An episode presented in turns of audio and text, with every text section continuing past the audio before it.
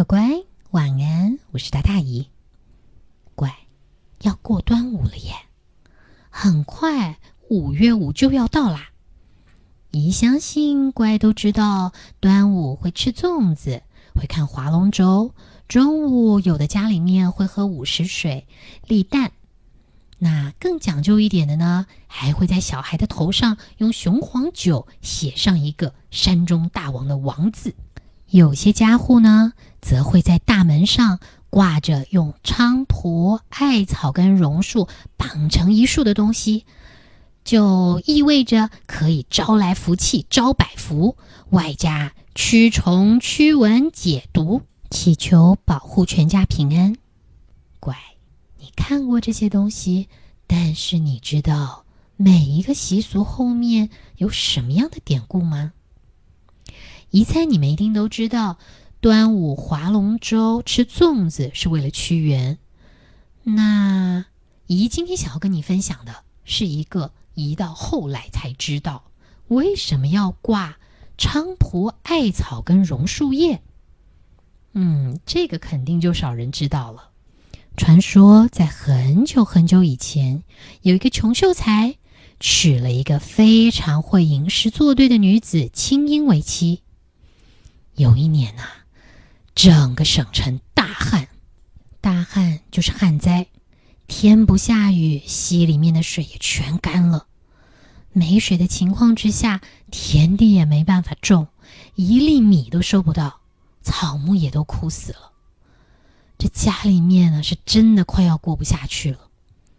到了五月初四这一天，青英倚门盼望，但是怎么等，先生都还没回来。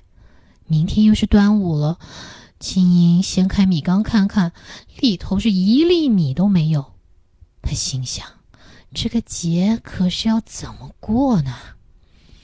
在家里头等也不是，门外盼也不是，已经到了坐立不安的程度了。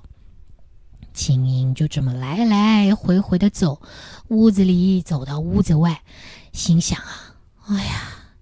这破茅屋是怎么样能让他再看起来热闹一点都好，生气一点都好呢？突然，他一转头，看见房子边上有种植的药草菖蒲，菖蒲长得细细长长尖尖的，你猛了看它，还觉得像把小宝剑似的。在这烈日之下，也莫名的菖蒲翠绿翠绿，不像其他的植物都枯死了。青英心里想：“啊，不如挖几棵菖蒲，洗洗干净，挂在门上，冲冲洗好了，总看着热闹一点。”青英也没多想，就在烈日下挖了几棵菖蒲出来，拿到水边把它洗洗干净，挂在了大门上。哎，这下看起来好像门庭都充满了生机，有了那么点喜气。但是，一想到米缸里面无米的景象，他就有些感伤。还记得姨跟你说，青英口才很好，能吟诗作对，他就拿出了文房四宝，笔墨纸砚，在红纸上面题了一首诗，贴在大门旁边，看起来好像又更热闹了些。但是这个诗写的有点悲伤呢，上面是这样写的：“自嫌命薄嫁穷夫。”明日端阳祭礼无，莫叫良辰错过去。辽江清水洗菖蒲，这诗啊，很哀怨的呢。就是嫌自己命薄，嫁给了一个没钱的先生，而且眼见端午就要来了，可是家里面别说祭祀的礼，是连米都没有了。但他不想就这么样荒度了他的端午节。所以，即便什么都没有，但是就用菖蒲洗洗干净，聊表心意吧。到了晚上，秀才一回到家里，就看到了，嗯，大门旁青写的诗，他看的心里好难过，因为原本他这趟出去是要能够赊点米，或者是说他能够卖个字画，买点米回来的。但是在这种时局之下，谁有闲钱买他这些东西啊？而且他连赊米那卖米的都不让了呢。他已经觉得够惭愧的了，没想到一回来又看到大门上面的诗，他觉得简直自己是糟透了。他再也没有脸见他的妻子，他转身就离家而去。他心里完全没了主意，也没什么想法，就静在外面闲逛，晃啊晃的，整个人呢是失魂落魄。但是，嘿，这可妙了，怎么就在他这么一抬眼，突然发现迎面有条大黄牛？嗯，那黄牛。还在那看，嘿，没主人，没人牵着，也没人跟着，啊，合着这个是天意呀！一想，这个秀才真是穷疯了，这怎么可能？饥荒时期还会有黄牛是没人要的？秀才没想那么多。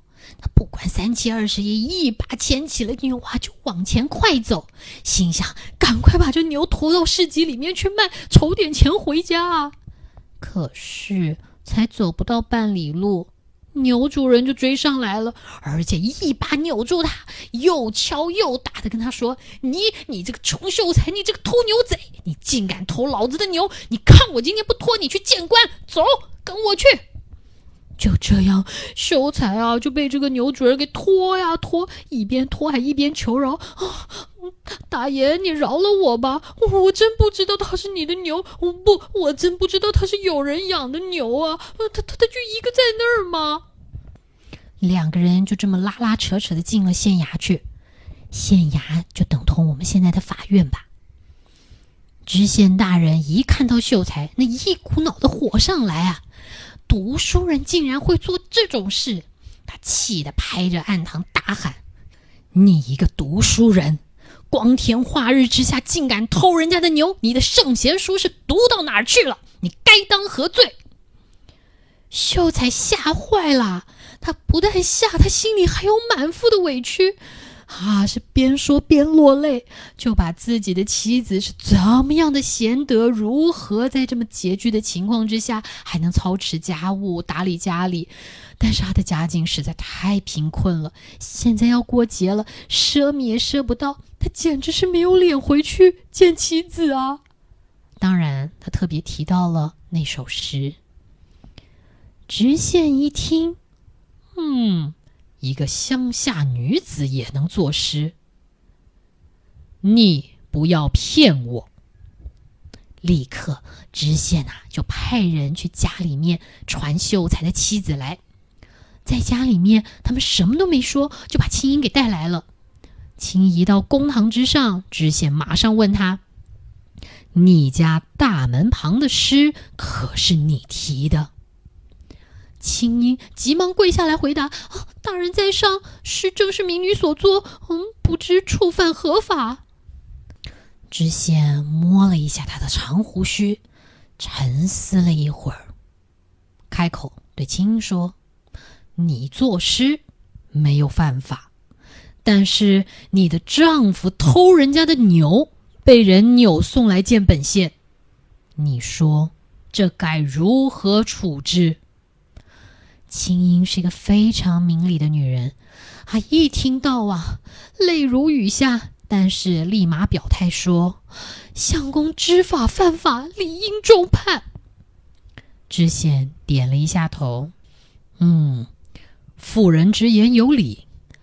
本仙看你是弱女子，丈夫一旦坐牢，今后你要如何度日？既然你会作诗。本仙就命你当堂再作七绝一首，做得好，你夫君刑则免；本仙还赏您二人白银五十两回去度日。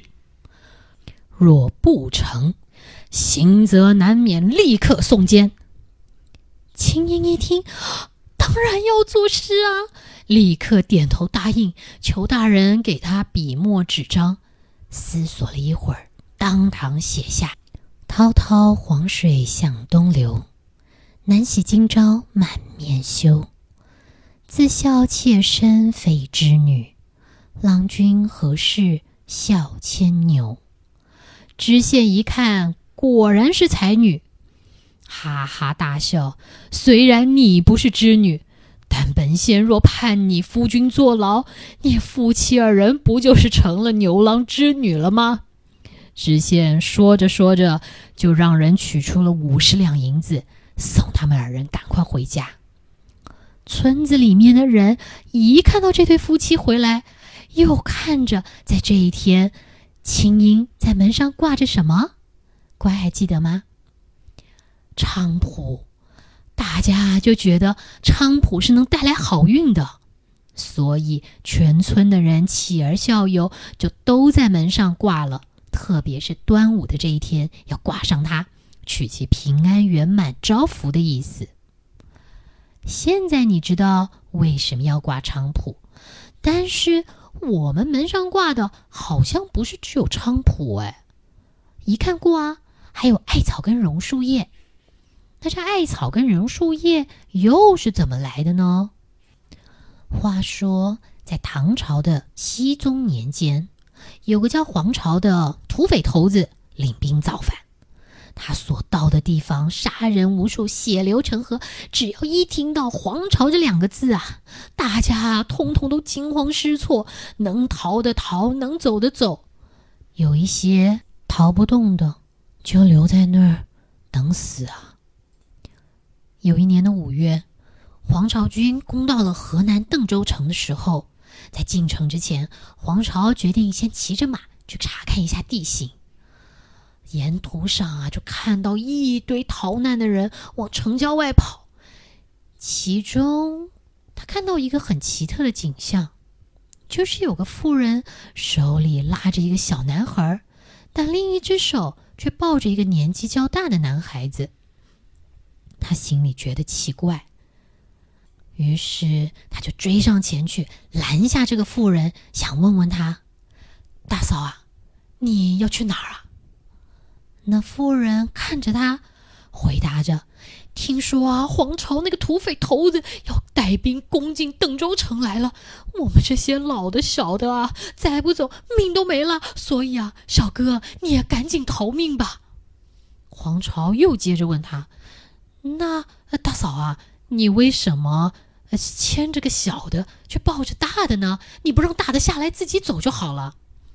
那妇人又接着说了：“小哥，你有所不知，我怀里抱的是我大伯家唯一的活口，手里牵的这个是我的亲生儿子。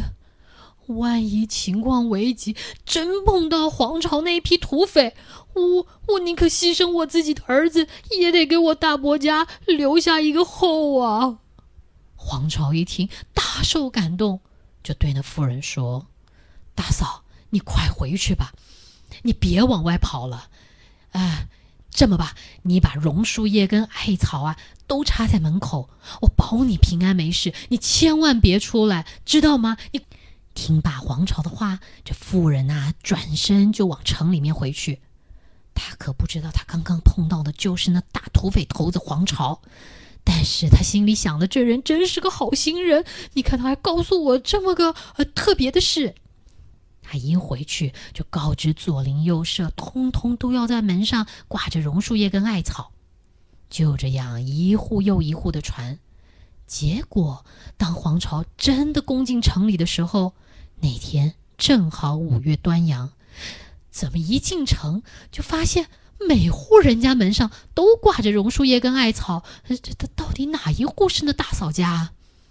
结果黄巢一看，哎，罢罢罢，全城就因为这样就得以保全。刚好那天又是端午节，所以人们就觉得榕树叶跟艾草是可以给他们带来平安的，从此也留下了这个习俗。所以乖，你现在知道。菖蒲、榕树跟艾草，我们为什么把它们放在门口了吧？主要啊，就是招福气、保平安。好啦，乖，姨相信你一定还知道好多好多其他习俗的由来，但是这个是姨自己不知道，后来才找到的，想跟你一起分享。那先这样喽，故事说到这里，乖乖赶快睡。一祝你有一个热热闹闹又有趣的端午佳节。我们之后再听好听的故事，乖乖晚安，拜。